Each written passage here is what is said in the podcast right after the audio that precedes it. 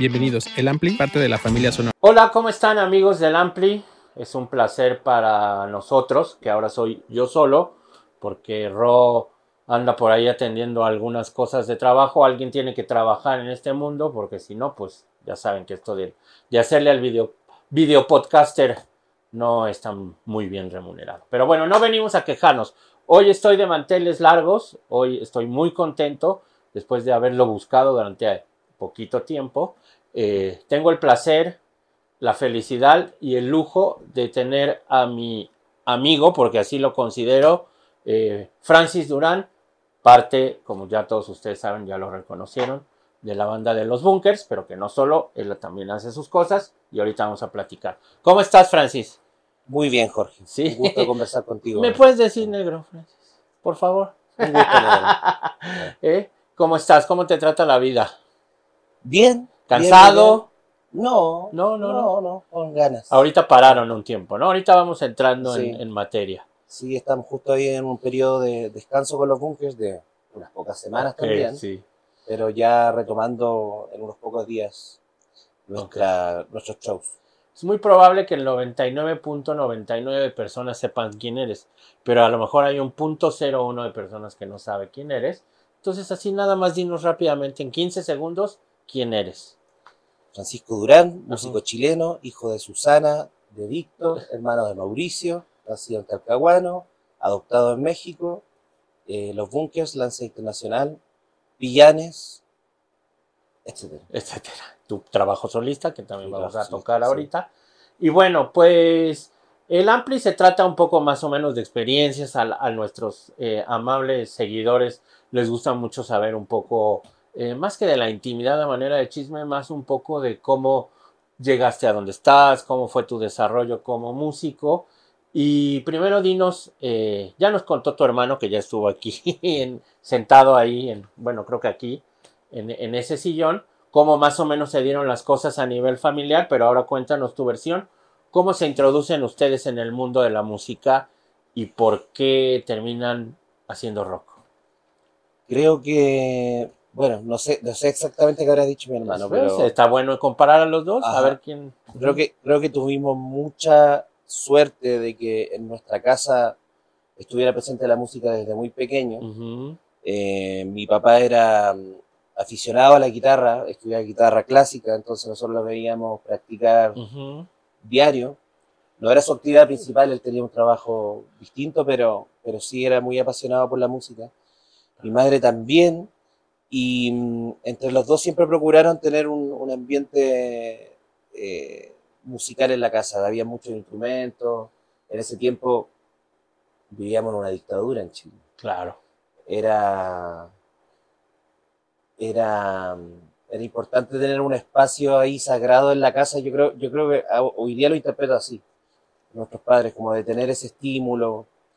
Eh, fue muy inusual, por ejemplo, que mi padre en algún momento comprara un piano, un piano de cola blanco enorme que apenas cabía en la casa.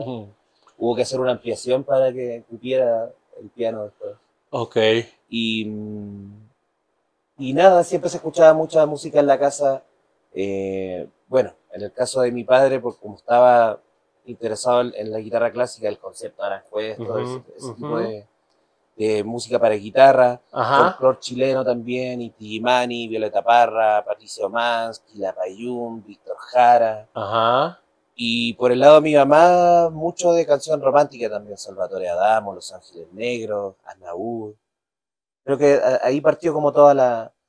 No tenemos de hecho un recuerdo donde la música no estuviera presente en, nuestra- Claro. en nuestras vidas. Mauri empe- empezó a tocar muy pequeño, yo también a, lo- a los cinco años ya había agarrado la guitarra.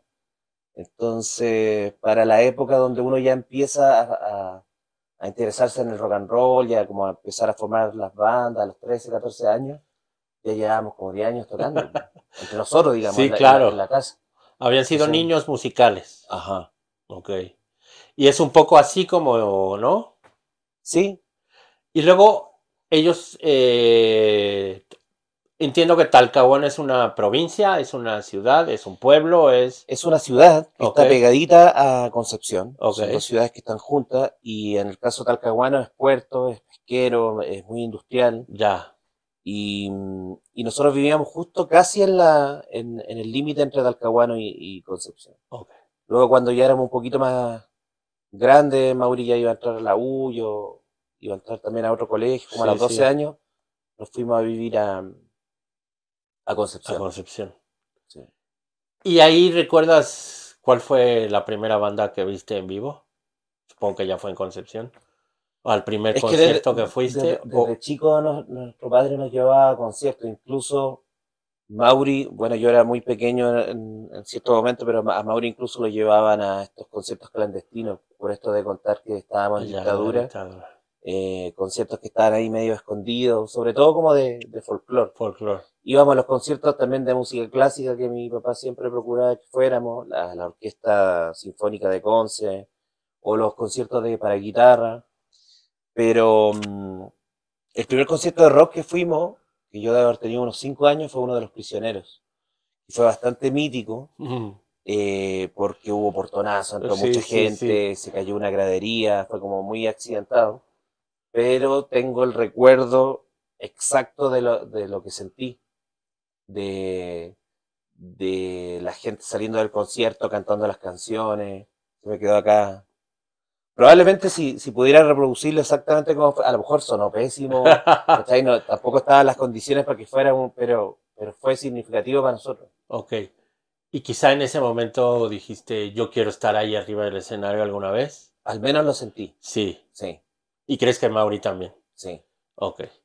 Bueno, y luego eh, transcurre su periodo adolescente y la entrada de adultez en Concepción, y hay un momento en que dicen, nos vamos a Santiago, o eso ya es con los bunkers hechos, ¿no? Eso ya es con los bunkers hechos. O ¿Tuvieron eso- alguna banda antes? No. Sí, Sí. sí, Yo conocí a Álvaro Sí. en, en- en el colegio. Álvaro López, Álvaro cantante López, de los bunkers, hoy cantante de los bunkers. Porque ambos empezamos a participar de un taller impartía un, un profesor en el colegio, Fernando Saavedra, el taller de instrumentos musicales del colegio. TIM. Y era un, un espacio donde se, bueno, se hacían covers del folclore chileno, de Inti y de, Sí, de sí. Violeta Parra, pero también había un espacio como para la creación colectiva. Y el profe como que era muy abierto a que, o sea, si había un, un niño que podía tocar el triángulo, ya era bienvenido. O sea, era como, ca- cada uno cumplía su, su función y nos cambiábamos mucho también de instrumentos.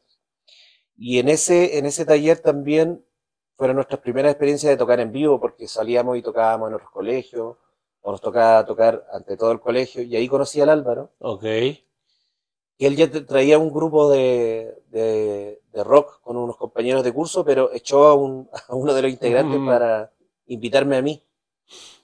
Y ahí empezamos a tocar juntos, luego eh, sumamos a Gonzalo, a su hermano que estaba aprendiendo Ujú. a tocar el bajo, y paralelamente Mauri tocaba con Mauro, patero de los Ujú, Bunkers, que ya estaban en la universidad, porque tenemos mucha diferencia de edad. Eh, um, al momento que decidimos ya formar la banda y juntarnos, ok, vamos a hacer los bunkers, ya de- está decidido, ok, vamos a formar la banda y nos vamos a ir a Santiago porque Porque acá en Conce es muy pequeño y no hay... O sea, sabíamos que íbamos a dar una vuelta corta y que como que ese era el techo de Conce y había, había que irse a Santiago. Ok, eh, ya la banda formada, deciden mudarse a Santiago, que es la capital del país, donde Ajá. hay un panorama mucho más grande de posibilidades para cualquier músico que quiera sobresalir en- o, o dedicarse profesionalmente a esto de la música. Y supongo que no fue fácil. Llegar ahí, empezaron a, como decimos en México, picar piedra, ¿no? No fue fácil en el sentido de que, o sea, igual siempre, por ejemplo, teníamos el apoyo de nuestras familias, Sí, pero yo estaba recién saliendo al colegio, tenía 17 años, porque los más grandes de alguna manera estaban un poco más a cargo de los, sí, sí, de los de los pequeños. chicos. El Gonzalo ni siquiera había terminado el colegio, lo, lo fue a terminar a Santiago, entonces igual fue algo muy inusual eh, contar con ese apoyo. Obvio que al principio los padres se resistieron, pero después vieron que no. O sea, que mejor lo hacíamos Sí, con su claro. genio, si no, o sea, lo íbamos a hacer igual. He de decir que tuve la oportunidad, ahorita vamos a platicar de esto, de conocer a, a los papás, de, a su papá recientemente, pero a su mamá ya también hace algunos años, de Francis y de Mauri, son dos seres espectacularmente lindos, eh, abiertos, y entiendo perfecto esto que me dices que los apoyaron, porque se ve que, digo, a la fecha lo siguen apoyando, que ellos tenían como esta percepción de, pues es lo que quieren hacer Sí, eh, los hijos, hay que apoyarlos, ¿no? sí, por supuesto. Y luego entonces... Pero no, pero no, eh, no es común. No, no, no. Digo, en tampoco en México, o sea, no, no. en o sea, general, un padre dice, si mi hijo se va a dedicar a la música, es como una preocupación. claro, es como, pero güey, se va a morir de hambre. sí, claro. Y, y existía esa confianza. Ok, claro. ¿Y cuánto tiempo después de que empezaron ya como, como banda, ya a tocar, eh, ya hacer- a tener este, empezar a hacerse de un hombre en Santiago, llega la oportunidad de grabar un disco? Eh, Porque es un a los disco. pocos meses de estar en Santiago. Ok. eh, Ustedes ya iban con las canciones puestas, ya estaba casi. es que no, no sabíamos que estábamos grabando un disco. Ok.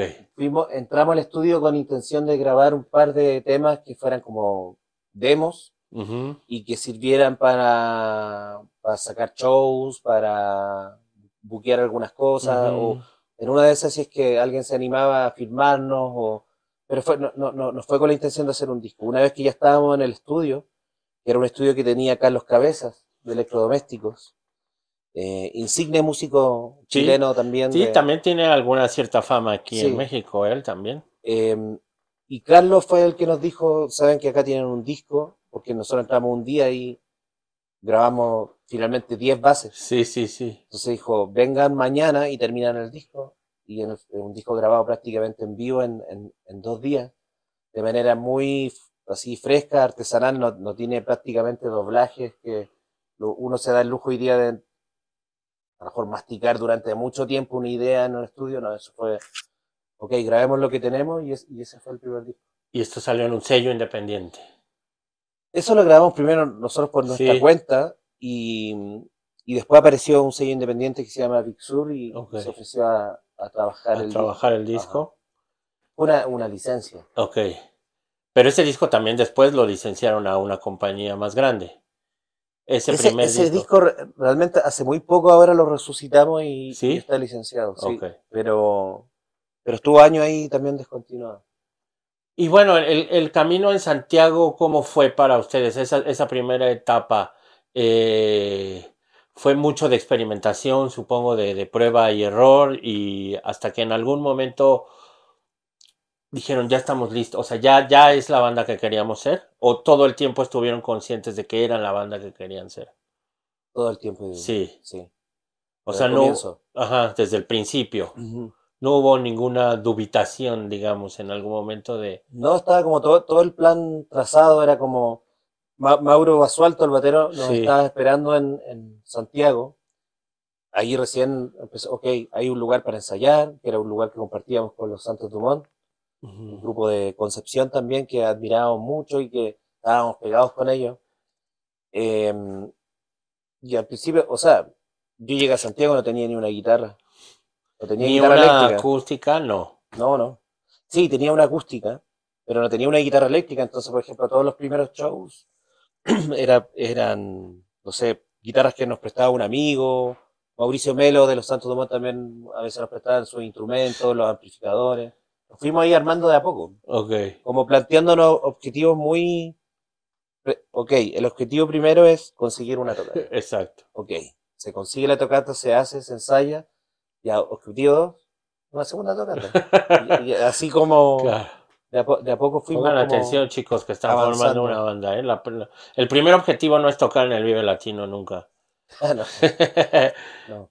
y luego, eh, por a mí, en mi caso, eh, van los Café Tacuba a Chile, conocen la música de los bunkers.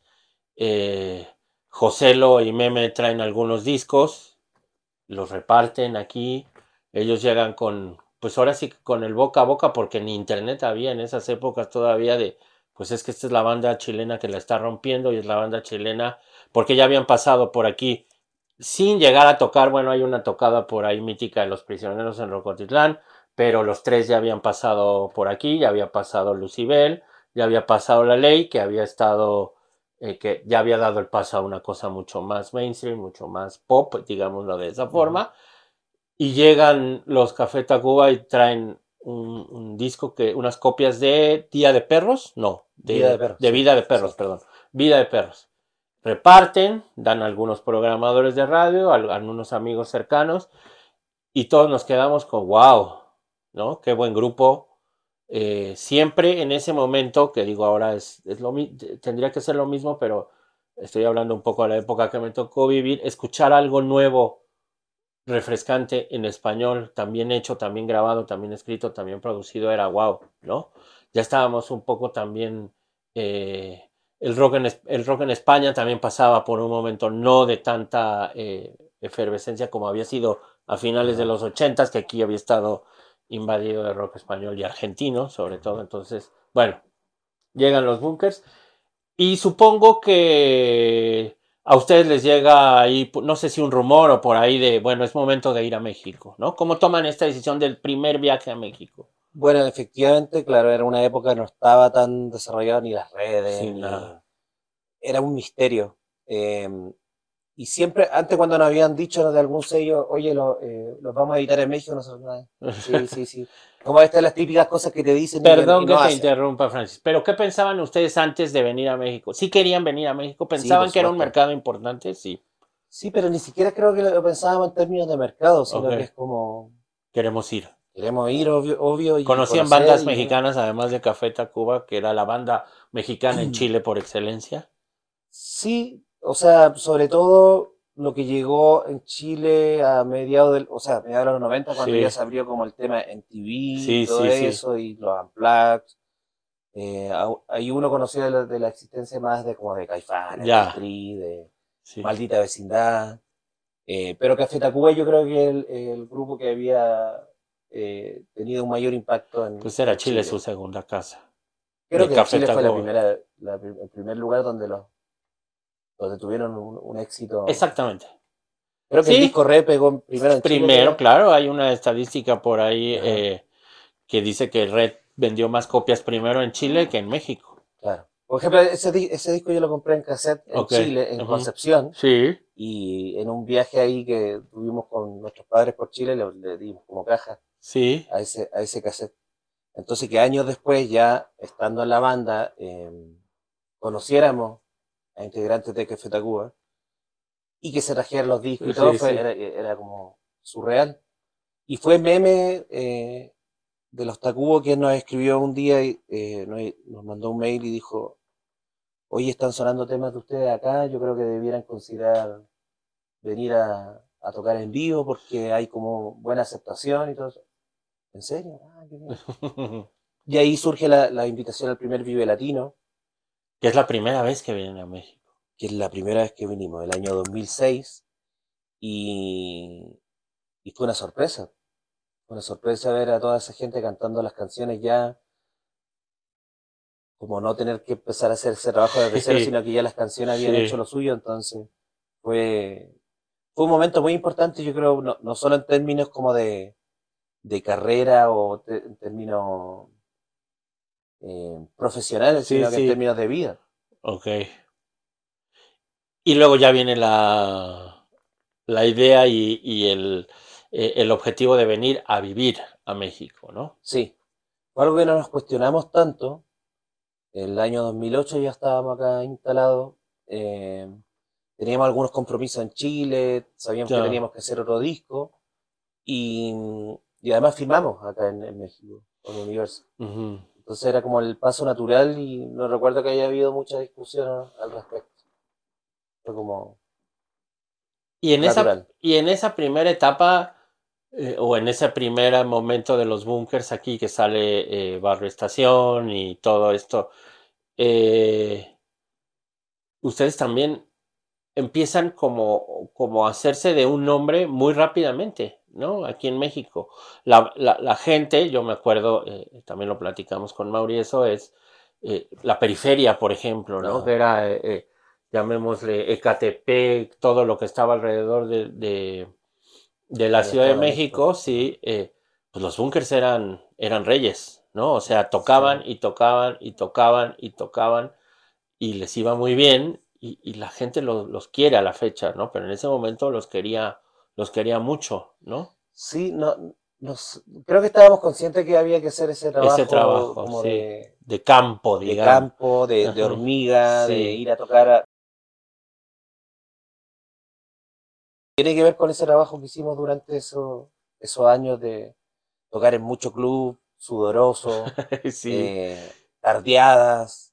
eh, fue una, una bonita. Coacalco y anexas. Sí, Sí, y bueno, luego viene esta pausa, ¿no? Bueno, hacen, eh, eh, hacen un par de discos aquí en México, ¿no? sí. Incluyendo este disco eh, de homenaje y covers a Silvio Rodríguez, donde trabajan con Meme. Ya Exacto. era la primera vez que trabajaban con Meme haciendo ya en sí un disco. Sí. Sí. Sí. ¿Cómo, cuéntanos un poco cómo fue la experiencia de ese disco. Fue, fue de alguna manera un, un homenaje a, a, a nuestro inicio, porque también, a propósito de lo que hablábamos al comienzo de Sí, este entorno sí. musical en la casa, Silvio siempre estuvo, fue parte de nuestra formación, aprendimos a tocar guitarra con sus, sus canciones. eh, y era raro, es raro que en el, como el rubro del rock nunca se le mencionara como una influencia importante, siendo que es de los compositores clave en Latinoamérica. Y, y de hecho hubo un poco de resistencia. Sí. Al principio acá, eh, bueno, en Chile también, antes de que escucharan ninguna canción del disco, ya habían eh, reviews malos del... Es raro. claro. O sea, les parecía una mala idea. Claro. Eh, aquí en México también hubo resistencia, pero creo que fue mm, importante para el grupo hacerlo. En términos Claro. artísticos, em, creo que muchas de esas canciones eh, llegaron a un, a, un, a un público también que no las conocía. Em, sí, fue bacán. Y bueno, y hacerlo con Meme, que también era como un anhelo, anhelo poder trabajar con alguien que uno admira y entrar al estudio y compartir la idea. Y eh, fue bueno, fue bueno Sí. para nosotros. Sí, de, eh, ahora que he tenido la oportunidad de verlos algunas veces en este, ahora sí que en este comeback, en este regreso, las tocan un par de canciones, ¿no? Del disco. Esas dos canciones son de las que casi me llevan a las lágrimas. Pero bueno. Entonces, eh, luego llega el Vive Latino del 2013 y es la última, el último show. ¿2013? Sí, porque Creo se no, cumplían fue 10 el- años, ¿no? El 2014. 14. 2014. Eh, y deciden poner una pausa Sí, y empiezan a, eh, a- los otros miembros de eh, a excepción tuya y de Mauri regresan a vivir a Chile y ustedes deciden quedarse en México. ¿Por qué deciden quedarse en México así a grandes rasgos?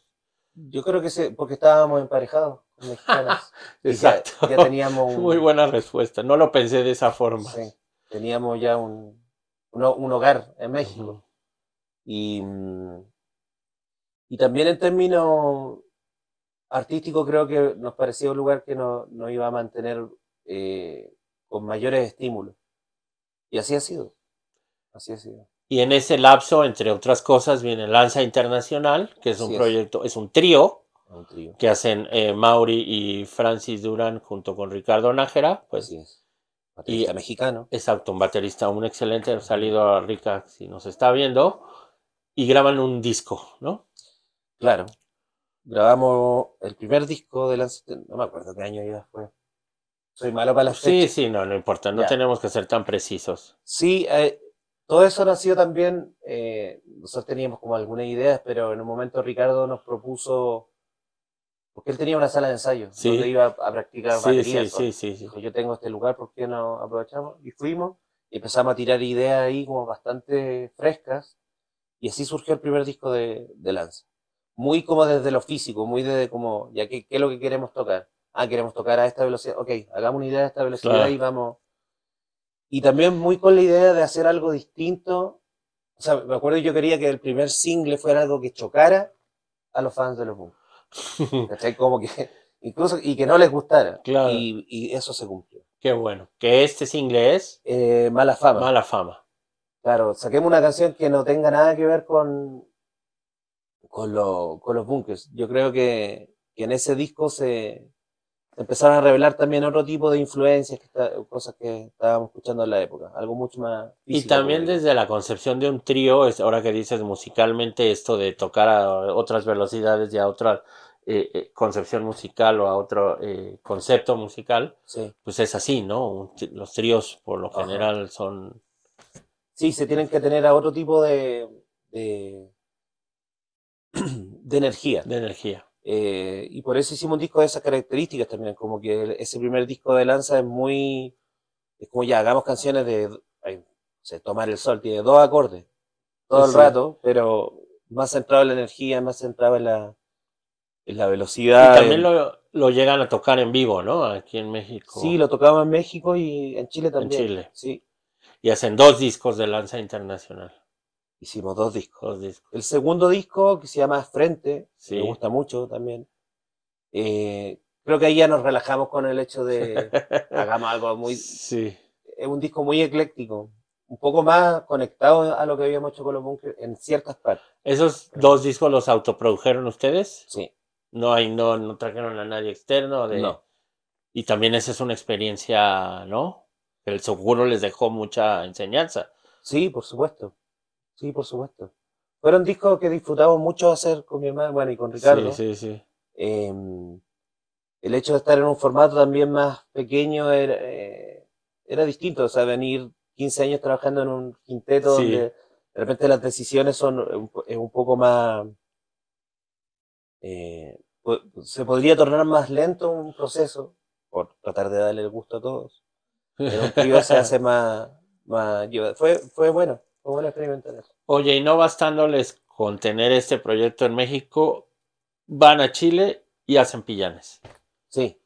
Es más o menos, eh, no sé si No, al mismo tiempo, pero entre medio de los dos entre medio de los dos discos. Lanza. ¿Por qué hacer otra banda? O sea, llegaron, vieron amigos allá en Santiago y dijeron, ay, ahora una banda con nuestros amigos. Ah, sí, así fue. Sí, eh, en el caso de, de los hermanos y la vaca, Sí. con, con Pablo y la vaca, que Sí. es com- compositor de, bueno, ambos, de Chancho en Piedra y de 31 Minutos. Sí, Ellos son más conocidos acá por 31 sí, Minutos. sí, sí, sí, sí. Eh, pero en Chile, bueno, tenían una larga carrera con los chanchos. Y bueno, y un montón de otros proyectos. Siempre habíamos querido trabajar con él. Eh, son, no sé, me- result- a mí resultó un aprendizaje muy grande eh, colaborar con ellos, verlos trabajar, ver su entusiasmo, el amor por el, por el trabajo, por la música. Ujú. Y fue Pablo que nos propuso, hagamos una banda. eh, pero cuando cachó que íbamos a estar yo y Mauri, dijo, ah, pero también quiero invitar a mi hermano. Y yo les dije, "Pe- invitemos al Pedro Piedra porque Sí. además toca batería. Y, Saludos. pues, ajá. ya estuvo aquí y siempre había Pedro que- Piedra. querido yo colaborar con Pedro. Y arrendamos, no que arrendamos, tuvimos una casa de, de, un, de, de la familia de Pedro en Valparaíso. Llevamos consola, instrumentos, micrófonos. Eh, como 10 días y empezamos de cero. Eso fue como un taller. Eh, si alguien surgía una idea buena, un ritmo, ok, vamos, trabajemos sobre eso. Y terminamos haciendo un disco. Ok. Y luego eh, te surge la necesidad de sacar un disco solista. Sí. O sea, dices, tengo unas O sea- canciones que estas yo las quiero para mí Ajá. y las voy a y las voy a grabar, bueno, las voy a voy a hacer un disco yo solo. ¿Cómo, cómo fue ese proceso? ¿Quién te ayudó? Supongo que hubo gente que te ayudó, pero pero ¿cómo fue tu un poco tu experiencia, tu necesidad de, de hacer algo tú solo ya? Fui acumulando como una bolsita de ideas que no tenían mucho que ver ni con Lanza, ni con Pillanes, ni con- no, no era una cosa de banda. Eh, o incluso ideas que hubiera presentado y que no tuvieron, pero que yo a mí me gustaban mucho. Sí, claro. Entonces, eh, cuando yo tenía como un- esta bolsita de ideas, hablé con un amigo ingeniero chileno, que es una, una de las personas que forma parte de la camada y horda de chilenos que han llegado a, a, eh, a México en los últimos años. Basta darse una vuelta por casa de Francis un fin de semana para que vean Sí. la cantidad de chilenos que hay en México. Sí. Eh, Hernán Godas, Ujú. hablé con él de, de empezar a grabar estas canciones. Él se estaba quedando en mi casa en, en ese momento, entonces también fue como, voy, voy Aprovechemos. a aprovecharlo de que Sí. está acá en la casa. Y fue un disco grabado completamente en, en casa. Eh, yo grabé todo. O sea, él fue el ingeniero y yo Sí. grabé todos los instrumentos. Y también eso era un desafío, algo que quería hacer en algún momento de, en mi vida, como, ok, hacer algo que dependa 100% del resultado de, de mis decisiones. Y, y eso fue. Un disco como, como los que se hizo en pandemia, también como muy- Claro. muy, casero, muy, es un disco en pantuflas. en. Está bueno ese Sí. concepto de un disco en pantuflas. Y bueno, pero pues, son bastantes canciones en el disco, ¿no? Sí. O sea, Me gusta bastante el, el, el resultado. sí, búsquenlo, los que no lo han escuchado, también está ahí en, en plataforma, firmado por eh, Francis Durán. El disco se llama Lunar. Lunar, lunar o lunar. Ambos. Las dos formas de ver un lunar o la luna, un Sí. lunar. Y bueno, ya llegamos a- al momento en el que eh, deciden otra vez regresar. Ajá. Eh, están ustedes en Chile, supongo, y en algún momento cruzan llamadas, hay juntas, estas cosas que siempre suceden en las... Salen, aquí no lo vamos a platicar porque siempre salen en los documentales de las bandas de rock. Y bueno, entonces llega la parte donde, como ya como, como se sabe y como no se ventila, pero ustedes se juntan en algún momento, supongo que tú y Mauri están en Chile, y dicen, pues a lo mejor es buena idea regresar. Ajá. Lo someten y todos estamos de acuerdo, bueno, ustedes están de acuerdo, todos están de acuerdo, y regresan. No digo, no, no fue tan Sí. sencillo, cuéntanos No. lo que nos quieras contar, pero cómo es un poco Sí. el tomar esta decisión después de tantos años. Sí fue, sí fue más o menos sencillo. Ujú. Fue parecido a lo que te contaba hace un rato de cuando nos vinimos a México, Ok. de que no hubo mucha conversación, sino que, se dieron los pasos de manera natural y, y ahora estamos acá. Pero lo, lo, lo esencial, o sea, lo, lo, creo que lo, Principal. claro, lo, lo importante que nos unió fue eh, el estallido social en Chile. Claro, cuéntanos rápidamente, sí, hay, hay imágenes, todo está súper documentado, pero hay un momento en qué año fue eso, 2020, 2010 2019. 19, antes de la pandemia, claro, eh, donde hay, eh, algún, un, hay un estallido social en Chile que se deriva de algunas eh, decisiones equivocadas, o bueno, no sé, eso ya es meternos con historia chilena, pero Alguna in- injusticia injusticias sociales, claro. Claro. Y, y- y- y la, la- la gente, la juventud toma las calles en Chile, eh, hay un verdadero estallido social, como tú lo llamas, y ustedes se juntan a tocar en, la en una universidad, ¿no? Nos, nos- nos juntamos a tocar en en dos ¿Cómo, cómo, cómo surge? ¿Quién les habla? ¿Cómo dicen? No, noso- nosotros empezamos a, a conversar. Pero ustedes estaban aquí, Francis, Sí. y, Mauri, tú. Sí, pero también, o sea, entre los amigos que teníamos acá, Sí, que hablaba, que Sí, está lleno ahora de sí. chilenos acá, sea, e- era imposible no estar conectado con lo que estaba pasando porque había muchas informaciones dando vueltas, eh, fueron días como de mucha, eh, mucha información fuerte de todo lo que venía sí. de allá. Eh, daban ganas de, de- de estar presente también porque eh, se percibía como un momento importante, histórico. Eh, veíamos gente en las calles a veces con pancartas, con carteles, con consignas, con pedazos de, de letras de canciones nuestras. Y, y nada, empezamos a hablar de que teníamos que hacernos presentes. Muchos amigos músicos también empezaron a ir y a, a tocar en poblaciones, se subían a un camión y como que si- se sintió esta necesidad de que la música acompañara el proceso. Y mm, no lo pensamos mucho, hablamos, organizamos un Zoom, nos pusimos a hablar. Hoy, nosotros siempre estábamos en contacto de manera esporádica por proyectos, por discos sí, vivo que sacábamos, sí, por. DVD, etc. Pero esto era algo que requería eh, urgencia, de que nos juntáramos, que lo organizáramos rápido. Eh, nos fuimos para Chile, ensayamos unos cuatro o cinco días y nos subimos a ese camión y fue bastante impactante. Fue en Santiago, en el epicentro de, lo, de, las protestas que en, en- en Plaza Italia, eh, Plaza Dignidad le dicen hoy, eh, que es como el centro neurálgico de la ciudad también. O sea, hubo mucha gente.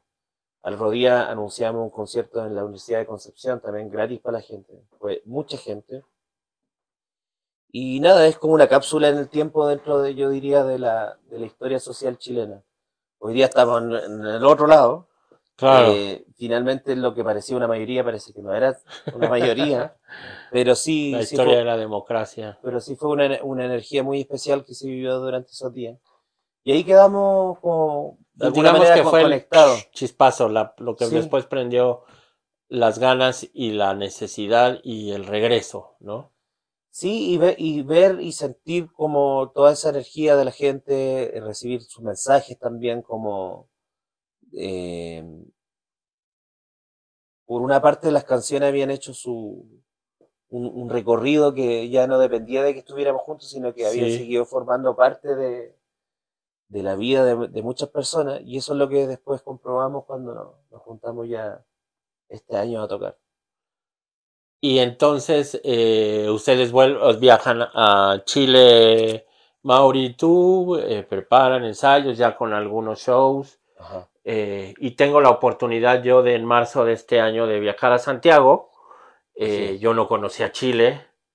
eh, ¿Qué te parece? me encantó, me encantó. La verdad, yo, pues bueno, por los amigos que viajaban allá y que siempre recibía, pues la buena, eh, el- como que me decían siempre la gente allá es muy buena onda, quieren mucho a los mexicanos, la comida está muy buena, eh, el lugar es increíble, pero sobre todo la energía y la vibra de los chilenos y de estar allá es espectacular. Es muy bonito y todo lo que les puedan decir duplíquenlo por dos, ¿no? Sobre todo yo tuve la fortuna de conocerlos a ustedes y de que ustedes, ellos, ellos estaban muy ocupados, pero me pasaron algunos tips, tengo unas amistades por allá que también me llevaron a conocer Valparaíso Ajá. y Viña del Mar y tal, pero los días estuvimos en Santiago y eh, eh, en un, fi- en un fin de semana los bunkers se presentaban eh, dos días seguidos, un sábado y un domingo, en un estadio de fútbol para más de 30 mil personas, ¿no? Estadio Santa Laura, Santa, Laura. sí. Eh, fui tratado como, como por ellos y me dieron un trato eh, de primera, ¿no? No tengo más que agradecimiento, pero además tuve la oportunidad de ver lo que son los búnkers en su país. Independientemente de lo que pueda hacer en México, lo que son ellos allá, y bueno, pues como se sabe y como se ha visto, porque ahora ya hay redes sociales y ahora ya se puede saber inmediatamente, pues son el grupo más importante hoy por hoy en Chile.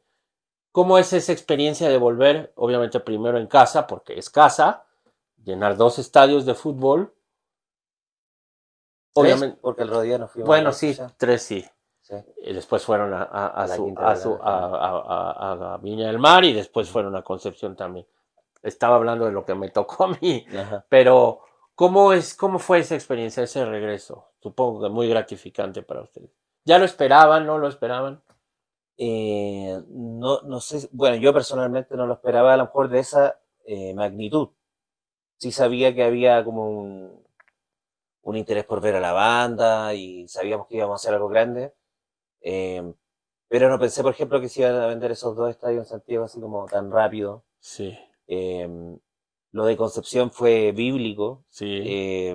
me nunca, imagino. nunca, nunca ese estadio se ha llenado con esa cantidad de gente. Em, fue, fue bonito, fue bonito vivirlo también con los amigos, con la familia, que viajaran amigos desde, Sí. desde México, que pudiéramos compartirlo con ellos. Em, y también fue lindo en la interna de la banda, como que siento que nos sentimos cómodos también. Podría ser una situación muy estresante tocar ante tanta gente y en un formato tan, tan grande, pero siento que el grupo se sintió cómodo y siento que el repertorio y las canciones también jugaron muy bien en ese, en ese espacio. Además, acompañados de una producción de primer nivel que los Sí, arropó también, ¿no? ajá. O sea, a nivel de cualquier banda internacional en la que puedan pensar, así estuvieron esos conciertos. Y después vienen, hacen Vive Latino aquí en México, o sea, como el siguiente paso es Ajá. Vive Latino y luego auditorios, y México se le entrega a los bunkers otra vez, porque aparte tienen una gira donde llevan tocando, no sé, han, han ido, han ido a lugares donde no habían tocado, supongo, en algún Sí, momento, sí, sí. ¿no? Y, y O sea, la mayoría de, la- de las ciudades hemos tocado en lugares Sí, que, no, que no, que antes no habíamos que no habían ido.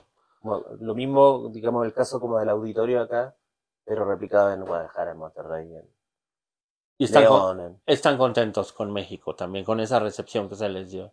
Sí, porque increíblemente pareciera que también, o sea, ocurrió algo parecido a lo de Chile, de que las canciones siguieron ahí y de alguna manera como que se sumó una, un nuevo público, una nueva generación. Y, o sea, ha cambiado tanto la música en estos años, eh, los gustos de la gente, la forma en que consumen, la industria en general, que realmente una, es como, nos sentimos muy afortunados de tener este, este aprecio por parte del público. Sí, sobre todo, como bien dices, que lo- la- las, las preferencias, los sonidos, todo lo que conlleva la música, eh, digamos, el rock, el pop y todo eso, pues también, como bien dices, ha cambiado mucho, pero eh, lo importante y a mí lo que me parece muy significativo y lo que me, me gusta y me da mucha esperanza es saber eso, ¿no? Ajá. Porque supongo, y se lo hemos preguntado también aquí a muchos músicos, pues que ahora van los hijos de aquellas personas también que los Ajá. fueron a ver tocar en esos primeros años Sí. en Coacalco, en todas partes donde tocaron ustedes, donde eran un grupo que también se estaba abriendo camino en México, pero darte cuenta de que se puede transmitir también a través de generaciones, ¿no? Debe ser. Es que de, de alguna manera como que confirma nuestra mm, tesis que tuvimos desde un comienzo, Sí, de que una buena canción, una buena melodía, eh, además si transmite de manera genuina y honesta eh, alguna inquietud que podría tener, sí, en este caso nosotros componiendo una canción, eso, eso es, es invaluable, claro, eso, eso tiene vida propia. sí, eso, completamente. eso es lo que estamos comprobando ahora. Siento que, que, que la gente responde a, a esa a eso que siente en el momento cuando escucha una canción compuesta de esa manera. Y, eso creo que podría ser un, un, un valor que a lo mejor va un poco a contrapelo o es distinto a lo que, a lo que en general hoy día se, Claro, eh, se que está bien, o sea, tiene que haber música para, para todo, para divertirse, para estar en familia, para pero esto de estar en comunión en torno a una canción, en torno a una banda tocando en vivo, escuchándolo ahí como esa eso real que cada vez parece ser un valor más escaso, eh, siento que es importantísimo de, de mantener. Y bueno, México le, le- le regala los bunkers. eh, digo le regala porque también para ustedes debe ser muy gratificante. Dos llenos en el Auditorio Nacional, que es un recinto por el que han pasado las estrellas mexicanas más grandes. Y, y ustedes le regalan a México eso, ¿no? O sea, como, como también que México sea su segunda patria. Así es. Bueno, y para el caso de algunos ya es nuestra primera. Exacto. Sí. Y además, eh, pues es como, como para la gente, la, la gente en México es, es muy, muy eh, agradecida, ¿no? El Sí. fan, el verdadero fan es muy agradecido. Y yo creo que con ustedes hay como, ¿no? Eh, sí, algo que sentimos desde la primera vez que estuvimos acá en México. Y lo hemos eh, ido comprobando cada vez que hemos tocado, en cada lugar. Probablemente sea de los públicos más entregados también en un concierto, en el sentido de que saben que asistir a un recital incluye cantar todas las canciones Sí, a todo claro. pulmón. Y eso es una, una cosa que alimenta al que está arriba del escenario y se, for- se forma una, una, una energía muy especial. Desgraciadamente no te va a tocar eh, porque los bunkers salen, esto va a salir ya quizá cuando ellos estén de viaje, pero van a hacer eh, una gira por España, por Europa, y no le va a tocar eh, vivir aquí el 15 de septiembre Ajá. a Francia. Pero ya te han tocado algunos Sí, 15 ya me de septiembre, ya sí, te ha tocado el grito Sí, por de, de independencia. Porque además Chile es el 18, de- me decías ahorita, ¿no? El la- 18 de septiembre. T- Tampoco me va a tocar. Pero mm, bueno, hay espíritus similares Exacto. al momento de celebrar, tanto en Chile como en México. Sí, ¿y te sientes identificado con, con México? ¿Ya te sientes parte? Sí, sí. Pues eh, ni modo, allá en España te va a tocar dar el grito. Ajá. El grito. sí. ¿Cómo, cómo le llaman al festejo de independencia en Chile? Ah, independencia. ¿Qué se hace?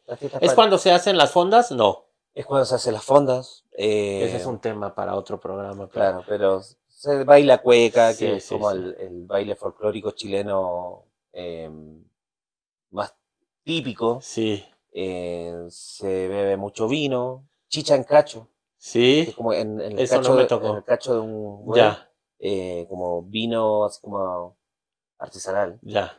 eh, mucha empanada, Muchas em- ay, las empanadas anticucho, chilenas. pico sour, se va mezclando de todo. Sí. Se- Ustedes se creen que han comido empanadas ricas en México, pero las empanadas en Chile son las empanadas. Sí. Y los mariscos, wow. No, yo veía la así, sirven unos platos con una cantidad. Digo, hay cosas que la verdad no sabía ni cómo se comían ni cómo se Ajá. llamaban, pero pero Pero- para adentro. A ver si la embajada de, de Chile en México me patrocina otro viaje culinario y estoy hablando muy bien de Chile ¿eh? aquí. Entonces, bueno, pues no te pregunto qué sigue para los bunkers porque está obvio y es una pregunta cliché. Es obvio que van a seguir tocando. Hay por ahí ya tres sencillos buenísimos ya sonando. Eh, viene un disco, ¿no? Eh. El disco que, que es, es este año, ¿no? ¿O no lo tienen planeado todavía? Eh, probablemente este año. Bueno, disco con nuevas canciones. eh, ellos van a seguir eh, pues tocando, ¿no? Bueno, acabamos de anunciar lo del Nacional. Y a eso iba a llegar, te me adelantaste. Ah, ok. Y entonces va a llegar febrero del 2024, ¿sí? Abril. Abril del Ajá. 2024 y se van a presentar en el Estadio Nacional de Santiago de Chile. Googleen nada más la historia de ese estadio para que vean todo lo bueno y todo lo malo que ha pasado ahí. ¿Qué es para ustedes tocar en el Estadio Nacional de Chile? Eh, um, un anhelo, un sueño, la verdad, un sueño y creo para cualquier artista chileno. No han sido muchos los que se ha podido presentar ahí. O sea, literalmente contado con los Sí, dedos sí, de la sí. mano. Y, y de hecho al, al principio eso es lo que queríamos hacer, pero está, estaba en reparaciones el estadio por, por los Juegos Panamericanos. Ok. Entonces, finalmente terminaron siendo esos dos Santa Laura y el, y el estadio de Concepción, el Collado. Pero ahora nos vamos a sacar esa espinita.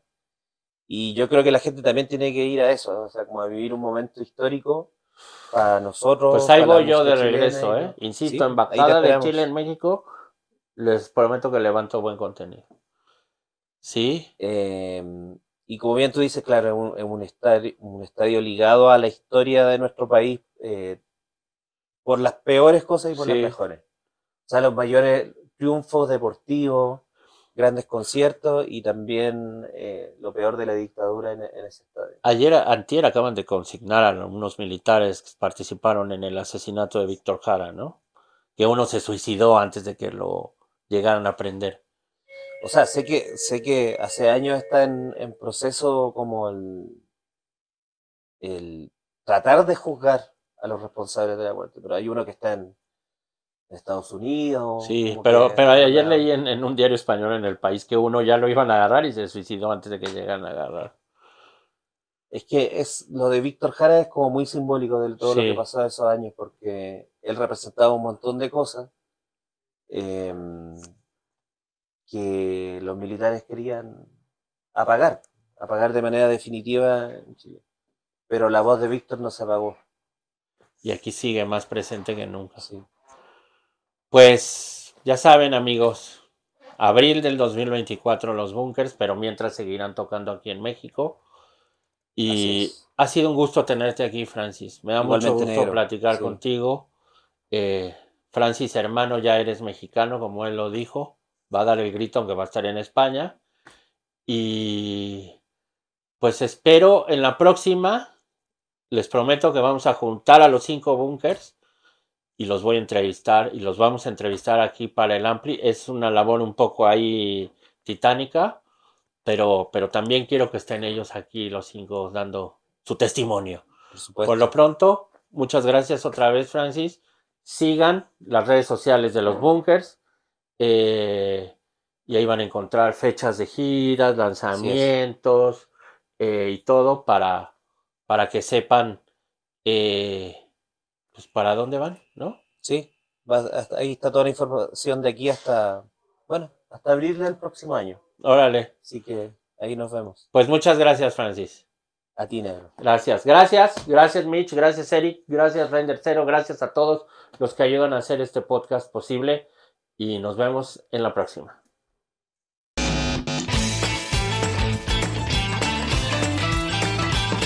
With Lucky Land slots, you can get lucky just about anywhere. Dearly beloved, we are gathered here today to. Has anyone seen the bride and groom? Sorry, sorry, we're here. We were getting lucky in the limo and we lost track of time. No, Lucky Land Casino, with cash prizes that add up quicker than a guest registry. In that case, I pronounce you lucky. Play for free at LuckyLandSlots.com. Daily bonuses are waiting. No purchase necessary. Void where prohibited by law. 18 plus. Terms and conditions apply. See website for details.